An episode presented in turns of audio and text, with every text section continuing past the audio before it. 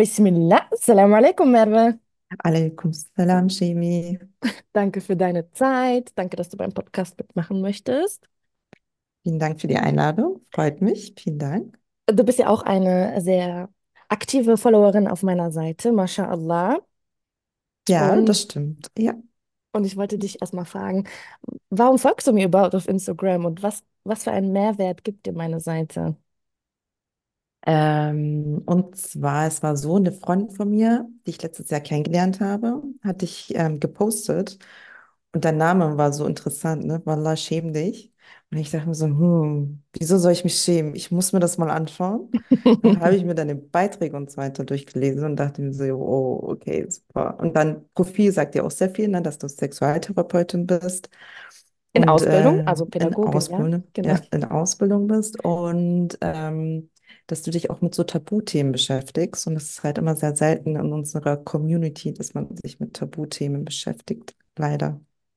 Deshalb finde ich deine Beiträge immer sehr, sehr, sehr, sehr interessant. Lese die sehr gerne und deine Stories sind sowieso einfach so vielfältig und so witzig manchmal auch, dass ich sie immer reposte oder zumindest meinen Freunden schicke. Okay, cool, danke dir. Was hast du denn, was hast du denn für ein Thema heute mitgebracht, über das du sprechen möchtest? Ähm, einerseits so ein bisschen über Identität, was so Themen, Ereignisse, Herausforderungen mit meiner Identität vor allem gemacht hat und über meine Erlebnisse bezüglich institutioneller Diskriminierung. Okay. Und wie ist es denn, also, wie hat sich denn deine Identität im Laufe der Zeit in Deutschland entwickelt oder was sind so deine Herausforderungen, die du, die du hast? Ähm, da muss ich kurz auf meine eigene definierte Identität eingehen. Also ich bin ähm, Muslima mit Hijabi. Dann ähm, habe ich türkische Wurzeln. Also Wurzeln sagt man ja nicht so gern, aber Back to the Roots sind eher so in der Türkei. Wobei ich mich jetzt nicht so wirklich türkisch identifiziere wie früher. Das hat sich auch mit der Zeit verändert. Also Hast du keine die, Türkei-Flagge mehr über dem Bett hängen oder was? nein, habe ich nicht. Hatte ich nie, aber habe ich nicht. Kein Autoanhänger. Nein, das habe ich auch nicht. Ich habe kein Nix. Auto. Ah, du bist keine an. richtige Türkin, sorry. Und habe die deutsche Staatsbürgerschaft erst mit ganz vielen Herausforderungen erlangt, sagen wir mal so. Ja. Also ich würde mich so als Hijabi-Girl eher nennen, so ein Muslima in Deutschland lebend mit türkischem Background. Ja. Mhm. Und was sind das für Herausforderungen gewesen? Mit der Zeit, ähm, dass ich zwischen zwei Kulturen quasi heranwachsen musste. Es hat im Kindergarten angefangen, dass meine Erzieherin nicht verstanden hat, warum ich Henna in den Händen habe. Ne? Ich hatte Mhm. ähm, so Verzierungen und ähm, sie hat die als eklig, als dreckig bezeichnet und ich musste dann quasi am Waschbecken meine Haut abkratzen, damit Mhm. mh, dass die, die Henna-Farbe da rausgeht. Also da hat es angefangen, dass ich einfach Angst hatte, Henna zu tragen ähm, obwohl ich Hannah wirklich sehr, sehr geliebt habe. Und ähm, mit, äh, in der Grundschule hatte ich eine Lehrerin, die nie verstanden hat, warum ich gerne das Kopftuch tragen möchte. Ich habe es einmal probiert, sie hat es mir aus dem Kopf weggerissen quasi.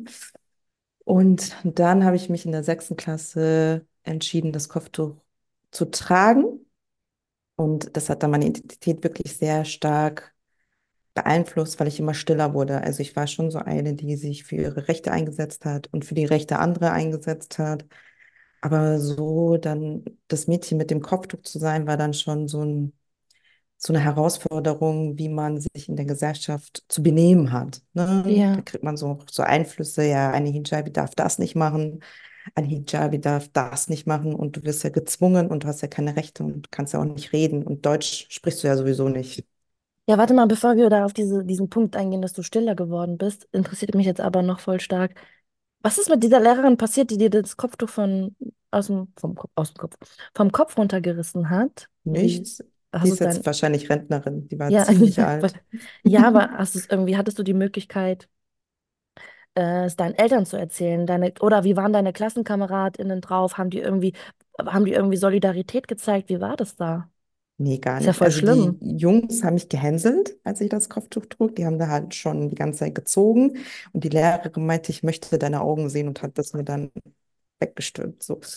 Niemand hat Solidarität gezeigt. Also ich war da quasi so 19 Jahre alt, muss ich sagen. Ne? Also nicht wirklich, Ja, vierte Klasse.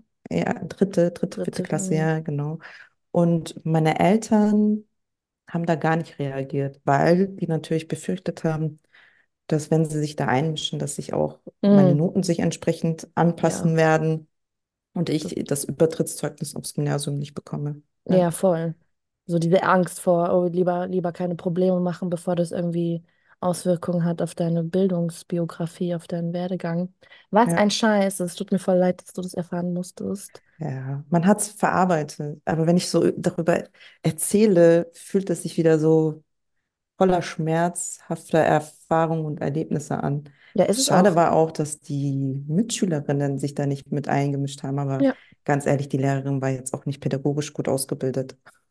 Ja, und das ist so, also so, da könnte man auch wieder so 20 Themen aufmachen. Einmal so dieses Thema von wegen Solidarität zeigen, ja, sollten Kinder auch lernen, aber erstmal so diesen Mut zu haben oder auch erstmal als Kind zu wissen, und was heißt, du bist 19 Jahre alt, also sorry, das ist kein dreijähriges, vierjähriges Kind. Mit neun, mit zehn Jahren, da kannst du schon sagen, ey, das geht so nicht, äh, hören Sie auf, die Merve anzufassen. Allein dieser Satz ist, ähm, ne, also zu wissen, Grenzen, Nähe und Distanz, dürfen andere Menschen deinen Körper anfassen, dürfen andere Menschen ähm, und so weiter. Also das, das sind Themen, da können Eltern mit den Kindern, auch mit Neunjährigen, Zehnjährigen drüber sprechen. Also so Solidarität und Zivilcourage. Also erstmal da schon mal dieses Thema.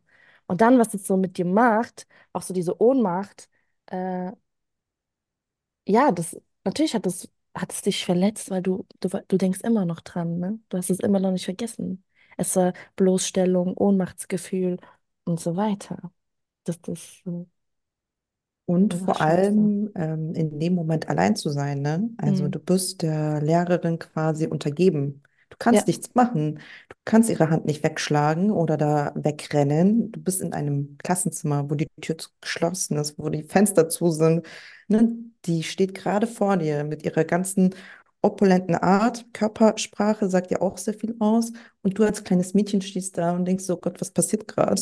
Ja, ja, aber auch so diese Sache, ich will deine Augen sehen, gell? Aber ich meine, dein Kopftuch hat nicht deine Augen verdeckt. Also Eben. das ist einfach so, ah, also diese antimuslimische Rassismus oder antimuslimische Diskriminierung und Mhm. Islamfeindlichkeit, die dahinter steckt. Also, Ja, boah. ey. Ja, und wie, du hast vorhin so in der Eingangsphase auch gesagt, dass du auch über die institutionelle Diskriminierung sprechen möchtest. Meintest du genau. damit den Schulkontext oder meintest du damit auch noch was anderes? Ah, ich habe viel zu erzählen, Chemie. Warte Ich mal, warte ja mal. ich habe nicht so viel Zeit heute, sorry. Ich weiß. Also es ist so, ähm, ich habe ja von der Staatsbürgerschaft gesprochen, ne, dass ich jetzt Deutsche Mhm. geworden bin. Das war auch total interessant. Aber ab Also diesem Zeitpunkt, ab diesem Zeitpunkt, ab dem du die, die, die Papiere in der Hand hattest, ab da bist du dann Deutsche geworden. Ab, ja, ab dieser genau. Sekunde, ab Und dem, davor war ich keine davor Deutsche, gar ich war. Kein, Migrantin. ja, bist du ein, kein Mensch gewesen. Ab, ab diesem Moment, ab dieser Sekunde. Wobei andere würden sagen, ich bin immer noch nicht deutsch, aber egal. Wen interessiert's? Das ist nur wichtig, was du denkst. Eben. Und zwar, es war so, ich wollte mit 16 oder 17 müsste es sein, die deutsche Staatsbürgerschaft beantragen, weil ich das für wichtig empfunden habe, schon zu der Zeit. Also ich war sehr reflektiert, also mit dem Alter, ne, auch was man so erlebt. Und ähm, bin dann zum KVR, also Kreisverwaltungsreferat, und wollte halt meinen Antrag stellen. Dann hatte ich alle Dokumente auch dabei und so klug wie ich bin, ne, und so ehrlich wie ich auch bin, leider manchmal, habe ich halt dem Bearbeiter, Sachbearbeiter gesagt, ja, mein Pass, äh, auf meinem Pass steht Merve, also mit E, aber auf meiner Geburtsurkunde steht Merva. Ist das ein Problem? Hat der erst mich angeschaut, dann hat er meine Dokumente angeschaut und hat gesagt, wie geht denn das überhaupt? Weil über die Geburtsurkunde werden ja mehrere äh, institutionelle Themen oder Verwaltungs, also Themen und so weiter abgearbeitet. Ne? Du kriegst deinen Pass über deine Geburtsurkunde, du kriegst alles Mögliche, deine Zeugnisse und so weiter und so fort. Keine Ahnung, wie es dazu kam. Das weiß niemand. Wahrscheinlich ein Rechtschreibfehler meiner Eltern oder sie wussten es nicht besser, wer weiß. Dann hat er mir angeboten, dass ich zum Bürgerbüro gehen soll und meinen Namen umändern lassen. Dann war ich im Bürgerbüro mit meinen 16, 17 Jahren, ganz naiv, so wie ich bin, gehe hin, frage die Sachbearbeiterin, ob sie meinen Namen ändern kann, weil Ist ja selbstverständlich, ich will ja die deutsche Staatsbürgerschaft. Du bist ja, willst ja Deutsche werden jetzt. Ja, eben. Ich will so richtige, eine richtige Hijabi-Deutsche werden. Und dann ähm, hat sie, hat sie mich so angeschaut, total perplex, meinte so, erstens, du bist nicht volljährig. Ich so, ja, da haben Sie recht. Ich sieze sie, sie duzt mich, also ne, will ich nur mal unterstreichen. Dann meinte sie, ja, deine Eltern können dich auch Kühlschrank nennen. Habe ich so angeschaut, wieso sollen meine Eltern mich Kühlschrank nennen? Sie so, sie haben das Recht, einfach deinen Namen so zu schreiben oder auch zu sagen, wie du es möchtest. Ich so, okay, aber in meiner Geburtsurkunde steht das falsch, weil in allen anderen Dokumenten, die ich ihr dann auch vorlege, steht Merve. Mhm. Dann sagt sie, ja, ich soll vom Konsulat eine Bescheinigung holen, dass der Name Merva im Türkischen nicht existiert, sondern nur Merve. Und dass ich nächstes Mal gefälligst mit meinen Eltern dabei sein soll, weil ich selbst darf das ja nicht entscheiden. Habe Mhm. ich gut gesagt, dann sind meine Eltern dahin gegangen. Und zu denen hat sie dasselbe gesagt, aber in einem sehr unfreundlichen Art und Weise, aber ist ja auch egal. Naja, da waren wir im türkischen Konsulat, Und es war die halt? Sachbearbeiterin, die für dich zuständig war, aufgrund des Nachnamens wahrscheinlich dann. Das heißt, auch deine Ja, Eltern hatten dieselbe Sachbearbeiterin. Das heißt, es war genau. nicht so eine random Person, die da gearbeitet hat, sondern es, ihr seid an die, an die Person gebunden gewesen, weil die Genau. für Wir, wir euch, können, wir können sonst nirgendwo anders hin. Also ja, das ist ja, die Person, mit der wir das klären müssen. ja. Das Interessante war, was sie noch gesagt hat, wenn ich das, also ich müsste das dann anklagen, ne, am Amtsgericht. Und sie hat gesagt, da habe ich nur Chancen. Habe ich 100% keine Chance, weil sie hat es ja schon so oft erlebt und niemand hat seinen Namen ändern können. Aber das Skurrile an der Geschichte war, dass alle meine Dokumente, das heißt meine Zeugnisse, meine Krankenkassenversicherung, mein, ähm, mein Pass und so weiter, steht Merve. Nur meine Geburtsurkunde nicht. Das heißt, nur das musste geändert werden, alles andere ja nicht. Und sie meinte, das ist mir egal, dann kannst du ja alles andere auch verändern. Naja, da waren wir im türkischen Konsulat und das Konsulat hat dann gesagt, ja, das geht halt nicht. Der Name Merve existiert auch im Türkischen. Ja, dann habe ich gedacht, Egal, dann werde ich halt nicht Deutsche. Muss ja was dran sein, ne? Ich, ich kenne das, das ist ja Nassib. Ich soll halt keine Deutsche werden. Naja, nach Jahren, wirklich nach Jahren, ich glaube ungefähr nach zehn oder elf Jahren, war ich dann, ähm, habe ich ein Praktikum gemacht im Bayerischen Landtag. Mit Und welchem Namen? Nein, Spaß. mit Merve.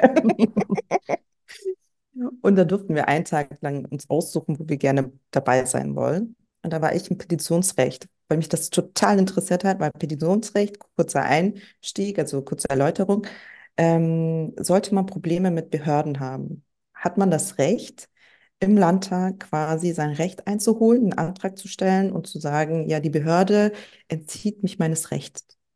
Und ähm, so einen Antrag führt man dann aus, gibt es dann ähm, gibt man das weiter und die bearbeiten das. Und das kann man dann dann, einfach so mit jedem Thema machen. Ich kann einfach hingehen, das und das ist mir passiert. Ich möchte jetzt eine Petition da starten, als Einzelperson einfach. ja, kann man einfach versuchen, ja. Zu jedem Thema, egal was. Ich glaube schon, ja. Okay. Ja, krass. Also Also, zumindest ging es bei mir, ne? Also ich habe mit dem Sachbearbeiter dort gesprochen und habe ihm halt darauf hingewiesen, dass ich mal so einen Fall hatte. Da hat er mich angeschaut, hat mich ausgelacht. Meine so, denn das? Das liegt äh, ja im Ermessen der Sachbearbeiterin. Er hat so, meinte, be eigentlich hätte sie das ja ändern können. hat, hat er so benannt, ganz klar. Ja, Hm. ja, ja. Naja, ich dachte mir so, egal.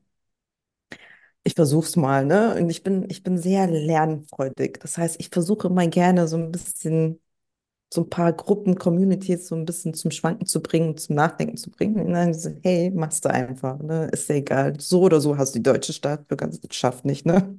Du, kann, du hast nichts zu verlieren, Äh, quasi. Eben. Und dann habe ich, ähm, habe ich einen Antrag gestellt, aber so raffiniert wie ich bin, ne? Ähm, zu der Zeit habe ich Politikwissenschaft studiert. Und habe gesagt, ich als Polit angehende Politologin habe nicht das Recht zu wählen, obwohl Wahlrecht in einem demokratischen Oh, Rechtsstaat eines der wichtigsten Punkte oh ist. Merve! Oh, oh, oh! Ich möchte, dass meine Geburtsurkunde geändert wird, damit ich nicht all meine Dokumente, die ich dann natürlich alle eingefügt habe, schön kopiert, eingescannt, eingefügt, mit dem Namen Merve bezeichnet möchte. Dass es um meine Identität geht, ich ein Teil dieser Gesellschaft bin und habe alles rausgehauen, was ich im Studium gelernt habe. Ne? Ich habe nichts wenn, zurückbekommen. Ach so, okay, Ach jetzt. so, wie, Nee, weil ich sagen nochmal. wollte, ne, was du im Studium gelernt hast, aber ich wollte an der Stelle sagen, auch wenn Menschen nicht studieren eben, ne, also man, dann, dann, weiß ich nicht, dann denkt ihr, dann äh, benutzt ähm, ChatGPT zum Beispiel, oder? Ne, es muss, Ja. es muss ja nicht immer akademisches, äh, Gar nicht, überhaupt nicht. Aber wir kennen unsere Rechte sein. nicht. Das liegt daran, dass wir es halt nicht kennen, ne? Es hätten auch vier Sätze sein können mit hier, das und das ist mir passiert, das und das möchte ich. Es muss ja nicht irgendwie, ne, so, du hast es jetzt sehr Aufgepusht akademisiert. werden. Ja, genau, weil du das Privileg auch hattest, studieren zu dürfen und Eben, ja. ne, in dem Bereich Ja, studiert hast, aber voll. auch, auch Menschen, die nicht studieren sollen. Also, was ich an der Stelle sagen möchte, bitte Unbedingt. scheut euch trotzdem nicht. Unbedingt. Aber allein schon dieses Petitionsdingens da, wie, wie kann ich mir das dann vorstellen? Also, ist es dann, weil manchmal sieht man ja so Petitionen, die so online durch die Welt gehen, Ja, dass man da dann abstimmt? Oder ist es nur so ein eins, was intern quasi im Landtag besprochen wird? Oder wie ist ja. das? Oder mussten andere Menschen da quasi auch für dich abstimmen? Oder ist es nur intern in dieser politischen Bubble? Ich muss ehrlich sagen, das weiß ich nicht mehr ganz genau, weil ich habe ein Jahr nichts mehr davon gehört. Gar nichts, überhaupt nichts. Ich wusste nicht, ob das bearbeitet worden ist. Ich wusste Hm. nicht, in welchem Prozess es ist. Das lag aber auch daran, jetzt kommt das Skurrile an der ganzen Geschichte. Es ging ja um meinen Namen. Hm. Ich habe einen Brief nach Hause bekommen nach einem Jahr. Da steht mein Name falsch, Wie dann, welche Art meine und Adresse falsch. Merve mit Ä, mit A, mit zwei Pünktchen oder was? Keine Ahnung. Und ähm, irgendwie ist es doch an mich gelangt. Ich weiß nicht wie. Ich glaube, der Postbote hat dann eins und eins zusammengezählt und dachte sich, das könnte passen oder so. Hat jemand mal nachgedacht. Ich habe einen Brief nach Hause bekommen, wo dann drin stand, was, was ja noch witziger ist, dass das Amtsgericht für mich ähm, zum Positiven gestimmt hat und ich jetzt ab sofort meinen Namen in der Geburtsurkunde ändern lassen darf. Crazy. Aber ich habe von nichts, gar nichts, von Du weißt nichts. gar nicht, du Ich weißt, du weißt gar nicht, wer da irgendwie abgestimmt hat. Du weißt gar nicht so, was da passiert ist, wo diese Nein. Petition gelandet ist, äh, in welchen Foren, in welchen. Aber am Ende Wer dann, das alles gelesen hat auch, ne? Das weiß ich ja, alles gar nicht, ja. okay. Ja, spannend. Also das wäre schon spannend zu wissen, dass man so, dass man weiß, okay, wer bekommt das alles. Aber letzten Endes, ja, ich meine, so ich, bürokratische Prozesse, die dauern auch echt tatsächlich sehr ja. lange. So Verwaltungsprozesse sowieso, weil dann irgendwie 40 Menschen über einen Brief lesen müssen und niemand sich für Mhm. irgendwas zuständig fühlt und dann wird es immer an die andere Person weitergeleitet und weitergeleitet und weitergeleitet und Aber hier, glaube ich, ist es so, dass es im Landtag besprochen wird, dass das Petitionsverfahren einfach eingestuft wird, dass es bestimmte Personen gibt, die sich dann damit befassen, das dann im Landtag besprechen und dann dementsprechend eine Entscheidung gefallen wird, ob sie quasi als Landtag da mitmachen, also das Petitionsrecht annehmen und sagen, wir machen da weiter. Und ähm, die nächsten Schritte werden dann von uns eingeleitet oder dann kriegt man einen Negativbescheid, dass es einfach abgelehnt worden ist. Ich glaube, das hängt immer davon ab, wie der Bescheid auch ist, ne? Wie der Antrag gestellt worden ist und wie, wer da gerade sitzt und da mit Entscheidungsrecht hat. ja, spannend. Und ich, und ich frage mich halt auch so, ob das so dann, wenn es Einzelpersonen, ne, ob dann, ob man dann jedes Anliegen quasi beantragen kann, ab wann, ab wann dann so die Grenze ist und dann und gesagt wird, halt, stopp, das ist zu individuell, das ist ein individuelles Problem. Oder gibt es da überhaupt eine Grenze, dass die dann so, mich, das würde mich jetzt persönlich so interessieren. Ich frage das jetzt gar nicht jetzt Mhm. dich konkret, sondern wo ist da die Grenze, dass die sagen, also nee, wir können uns jetzt hier nicht um jeden, jedes Individuum hier kümmern im Einzelfall, sondern ne, ob die eher so Kollektivthemen nehmen oder also Das wäre auch interessant Themen. zu wissen, ja. So, Also meins war Ahnung. ja wirklich explizit individuell, ne? Mer war Ja, Merve. Ging nur darum, wer ja, nicht. spannend. Naja, es kommt ja noch, ne? Das war ja noch nicht alles. Ich wedel mit dem Bescheid vom Amtsgericht, dass ich jetzt meinen Namen ändern Frau kann. wieder zurückgegangen, Ja, die dich klar, dann, die, die natürlich. gesagt hat, äh, du kannst dich Kühlschrank nennen. Ja, genau. Mhm. Hab ihr gesagt, hey, schau mal, vom Amtsgericht. Nach zehn Jahren habe ich einen Bescheid bekommen, dass ich meinen Namen ändern kann. Dann schaut die mich so an. Dann sagt sie mir, ja, wir haben es noch nicht geändert, wir haben den Bescheid auch bekommen. Ich schaue sie an. Ah, Denkst was ist das ah, gerade ihr Ernst? ah, ah. So kannst mal bei nebenan meinem Kollegen mal nachfragen, ob er es geändert hat. Dann gehe ich zu meinem Kollegen, also nicht zu meinem, zu, sein, zu ihrer, zu ihrer Kollegin, gehe zu, zu ihm und frage halt nach. Dann sagt er, nee, haben wir nicht geändert. Ich so, ich gebe Ihnen eine Frist von einer Woche. Das Wenn Sie hast du das so gesagt. machen, ja, ich gebe Ihnen eine Frist von einer Woche. Wenn Sie das nicht machen, bin ich wieder im Amtsgericht. Hast du so gesagt? Ja. Geil, geil. Weil das Witzige ist ja, da kommt ja auch der Bescheid, dass es vom Landtag kommt. Das heißt, es kommt ja von einer ganz anderen Hierarchieebene. Voll. Und dann nach einer Woche bin ich hin und was sehe ich? Die Geburtsurkunde wurde vermerkt. Ne? So klein, wirklich nur zwei, drei Zeilen, nicht mal. Der Name wurde in Merve umgeändert. Mehr Das, nicht. du hast eine komplette neue Urkunde dann ausgestellt Nein, bekommen. ich, da, die Geburtsurkunde ist immer noch dieselbe mit Merva, aber oben rechts steht, dass der Name ab sofort Merve heißt. Also wie so ein Stempel oder wie? Genau. Selbst geschrieben, handgeschrieben, ne? Also. Nein! Das ist eine Sache von zehn. Sekunden. Ich schwör's dir, ich dachte, das Boah. hat mich jetzt fast ungefähr zehn Jahre, aber mal ist halt so, ne? Man ist ja klüger geworden und man hat sein Recht eingeholt. Ja, und das Und die im Bürgerbüro kennen vielleicht sogar jetzt meinen Namen. Und zwar den richtigen. wir werden dich nicht mehr vergessen. Ja, das ist einfach so krass. Auch so das Thema, ne, kennen deine Rechte. Und das ist auch wieder so, ne, man lebt so, das ganze Leben hier ist hier groß geworden, sozialisiert, spricht die Sprache fließend, aber trotzdem weiß man so wenig. Man weiß so wenig, so allein so diese politische Sphäre ist, ähm, ich finde es auch in meinen Augen sehr hochschwellig für mich. Das ist immer so, wo ich so denke, boah, ich verstehe die Prozesse nicht, ich verstehe die Strukturen nicht, ich verstehe Ja, die, ne, obwohl ich auch in der politischen Bildung aktiv bin, ich gebe Aufklärungsworkshops und so weiter, äh, Disk Antidiskriminierungsworkshops, Empowerment-Workshops, aber wenn es dann so spezifische politische Prozesse gilt, die, ähm, da denke ich mir immer, boah, das ist wie, wie so eine eigene Welt. Und das ist voll schade, weil eigentlich betrifft Politik uns alle. All, das ganze Leben ist politisch. Das, dass die Schule kein Toilettenpapier hat, ist politisch. Die, äh, das Essen, was wir essen, ist politisch. Die Bücher, die wir lesen, die sind politisch. Dass es keine Handseife gibt in, der, in öffentlichen ähm, Schulen, auch politisch, uns. Ja, alles. Alles ist so politisch, ne? Dass wir, ob wir, wie unsere Zähne aussehen und ob wir uns das leisten können, unsere Zähne machen zu lassen, weil die Krankenkasse das eventuell nicht bezahlt, ist auch politisch und so weiter. Also einfach das voll. ganze Leben ist politisch. Und dann denke ich mir so, einerseits wird es, ist es so hochschwellig, wie zum Beispiel du hast Politikwissenschaften studiert.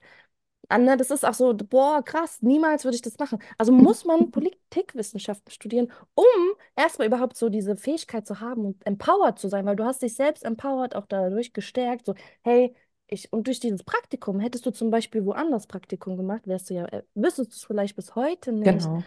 obwohl du Pol- Politologin bist. Ne? Also Ja, allein so, da denke ich mir so, muss man Politikwissenschaften studieren? Nein, eigentlich nicht. Also für wen ist, für wen wird Politik gemacht? Für ja, wen, wie, wie zugänglich ist Politik? Wie, wie zugänglich sind die Prozesse? Wie niedrigschwellig sind die Prozesse? Wie leicht und verständlich sind die Prozesse? Und wenn ich schon die so privilegiert ist aufgrund meiner, dass ich akademisiert bin, dass ich Deutsch spreche und dass ich unter anderem auch einen deutschen Pass habe und so weiter. Wenn ich schon so Hemmschwellen habe, wie geht es dann Menschen, die viel weniger Privilegien haben als du und ich zum Beispiel? Also das ist ja, schon, das ist schon krass. voll. Voll. Aber man ist auch nicht gleich, ne? Jeder hat seine eigenen Privilegien, die er gerne lebt und auch nicht ablegen möchte. Wann fängt das dann an, ne? Ich habe das studiert, ich kenne ja Petitionsrecht und so weiter, das habe ich ja alles schon gehört. Aber dass ich das anwenden kann in meinen Alltag, ne, in meinen eigenen persönlichen Kreis, war nochmal was ganz anderes, weil du kommst gar nicht auf die Idee. Also niemand sagt zu dir, hey, du hast so ein Unrecht äh, ähm, erleben müssen. Es gibt aber solche, solche Möglichkeiten. Es gibt auch keine Anlaufstelle. Ne? ja, Also ich kenne keine Anlaufstelle in, zu meiner Zeit, also zu der Zeit, wo ich hingegangen wäre und hätte gesagt, hey, schau mal, ich habe so ein Problem mit einer Behörde. Was würdest du mir empfehlen? Ne? ja. Und solche Anlaufstellen müssen wir eigentlich auch schaffen irgendwo. Vielleicht gibt es die auch, aber ne, die Kenntnis über solche Anlaufstellen ist halt mega wenig. Ja, also Antidiskriminierungsberatungsstellen wäre zum Beispiel so eine Ne? Anlaufstelle, die in den größeren Städten auch vorhanden ist oder ne, in so größeren, Mhm. ähm, nicht überall tatsächlich, Ja. aber Aber auch da ist wieder so die Herausforderung, ne, öffentlicher Dienst und so weiter, greift das allgemeine Gleichbehandlungsgesetz. Gra- Aber trotzdem kann man ja immer noch einen Beschwerdebrief schreiben. Also diese Option bleibt einem ja immer offen, auch wenn das, ne, auch wenn es rechtliche Herausforderungen gibt. Aber zum Beispiel auch die andere Option, eine Dienstaufsichtsbeschwerde zu schreiben. Also eine Dienstaufsichtsbeschwerde über den oder die Sachbearbeiterin XYZ. Das und das und das ist passiert an die Leitung, weil auch der oder die Sachbearbeiterin hat ja auch einen Chef, eine Chefin. Und das, dessen sind sich auch voll wenige Menschen äh, Aber bewusst. wie sensibilisiert ist die Person, ne? Mhm, Zu solchen Themen ist ja die Frage. voll. Und die Anlaufstellen auch. Nehmen sie das auf und sagen, ja, aber das ist halt so, ne? Da kann die Sachbearbeiterin ja auch nichts dafür. Sie hat ja rechtliche Vorgaben, wobei Ja, es ja eigentlich in ihrem Ermessen trotzdem liegt, ne? Voll. Es sind schon Grauzonen. Man Und muss halt für seine Rechte auch irgendwie ähm, kämpfen. Ja, Ganz und auch diese einfach. Energie dafür haben. Wie hast du das denn Ja, überhaupt voll. geschafft? So deine Energie, ähm, was hat dir so Kraft und Energie gegeben für diese Kämpfe, die du gekämpft hast? Ich war schon immer so ein bisschen, wie soll ich sagen, ich wollte schon immer die Welt verändern. Deshalb habe ich auch Politikwissenschaft studiert, weil ich gedacht habe, ich würde damit zumindest meine Community oder auch die Gesellschaft, in der ich lebe, mitgestalten. Was ich immer noch mache in meinem Ehrenamt und so weiter, ich bin auch Antidiskriminierungsbeauftragte, so bei nebenbei, ne? Also, und solche Themen einfach auch anspreche. Also ich gebe auch Seminare, Workshops, ähm, vor allem mit Jugendlichen zusammen wo ich denen halt auch erzähle, was ich so erlebt habe und wie man darauf reagieren kann. Sie erzählen meistens in ihrem Safe Space, wenn das möglich ist, welche Erfahrungen sie gesammelt haben, damit wir Strategien gemeinsam entwickeln können, auch so Handlungsstrategien. Ne? Was mache ich, wenn ich zum Beispiel mitten auf der Straße von einem wildfremden Menschen verbal attackiert werde? Ne? Welche Handlungsmöglichkeiten habe ich da? Oder in der U-Bahn, was ja noch schlimmer ist, weil man da ja nicht weggehen kann oder ein Gefahrenpotenzial existiert. Also es ist schon schwierig. Ne? Also quasi, verstehe ich es richtig, schöpfst du auch deine Kraft und Energie aus den Workshops, die du selber gibst, weil du Ja, dich immer und immer wieder auch mit dem Thema beschäftigst und auseinandersetzt und das ja, stärkt und nährt dich quasi auch wieder. Und voll. Mhm. Weil ich dann immer die Hoffnung nicht verliere, ne? Dass eine Generation kommen wird, die sensibler ist, die ähm, diese Diskriminierungen sieht und dagegen handelt. Ne? Zivilcourage haben wir ganz am Anfang angesprochen. Solidarität und auch die Toleranz, die manchmal meistens auch fehlt, ne? Ähm, dass das mit der neuen Generation oder kommenden Generation sich vielleicht verändern wird oder muss auch irgendwo, ne? ja, voll. Und was würdest du jetzt abschließend für die Schwestern, die zuhören oder die ZuhörerInnen, was würdest du für drei Impulse mitgeben, ähm, ja, für Menschen, die sich in derselben Situation oder in einer ähnlichen Situation wie du befinden? Was, Verliert nicht den Mut. Es gibt immer Wege. Man muss sie nur suchen manchmal. Ein bisschen länger, wie ich, zehn Jahre oder vielleicht auch ein bisschen kürzer, ein paar Tage. Ähm, versucht standhaft zu sein. Ne? Also glaubt an euch selbst. Ja, ganz viel Sabr und viel, viel Glaube an euch selbst. Ne? Seid selbstbewusst, tretet selbstbewusst. Auch wenn ihr nicht gerade selbstbewusst sein wollt, lasst es zumindest niemandem anmerken. Ne? Also mir wurde schon öfters mal der Mut entzogen, sei es ne, im Kindergarten durch die Erzieherin oder in der Schule von der Lehrerin oder auch von der Sachbearbeiterin, wo ich jedes Mal rausgegangen bin und ein schlechtes Gefühl hatte, aber trotzdem gesagt habe, ich zieh's durch, das ist mein Leben. So bin ich halt. Machen, ich mach's einfach. Ne? Mach's einfach. Ja, voll. Und ich würde da gerne noch ergänzen, auch wenn man, ähm, äh, es gibt ja Phasen im Leben, in denen man keine Kraft hat und keine Energie hat und das selbst nicht machen kann. Aber du bist halt nicht allein. Es gibt Frauenberatungsstellen, es gibt Frauenzentren, Migrationsberatung, Jugendmigrationsdienst und so weiter. Also wenn man selbst die Kraft nicht hat, Antidiskriminierungsberatungsstellen, dann bitte, bitte geh zu einer Beratungsstelle und such dir jemanden, der oder die dir dich dabei begleitet und unterstützt, weil einerseits die Person hat nochmal ganz andere Zugänge, Ressourcen und ähm, Wissen Wissen ja. dahinter. Und Mhm. zweitens ist man auch nur, wird deine Sache auch nur ernst genommen, wenn du eine Zahl in der Statistik bist. Das heißt, ne, die, die schreiben ja auch ihre Berichte. Die Ja, schreiben, du, du sicherst dadurch halt auch Arbeitsplätze in der sozialen Arbeit oder in der politischen Arbeit und so weiter, weil, weil sobald keine, so, solange keine Probleme sichtbar werden, gibt es halt auch keine Probleme.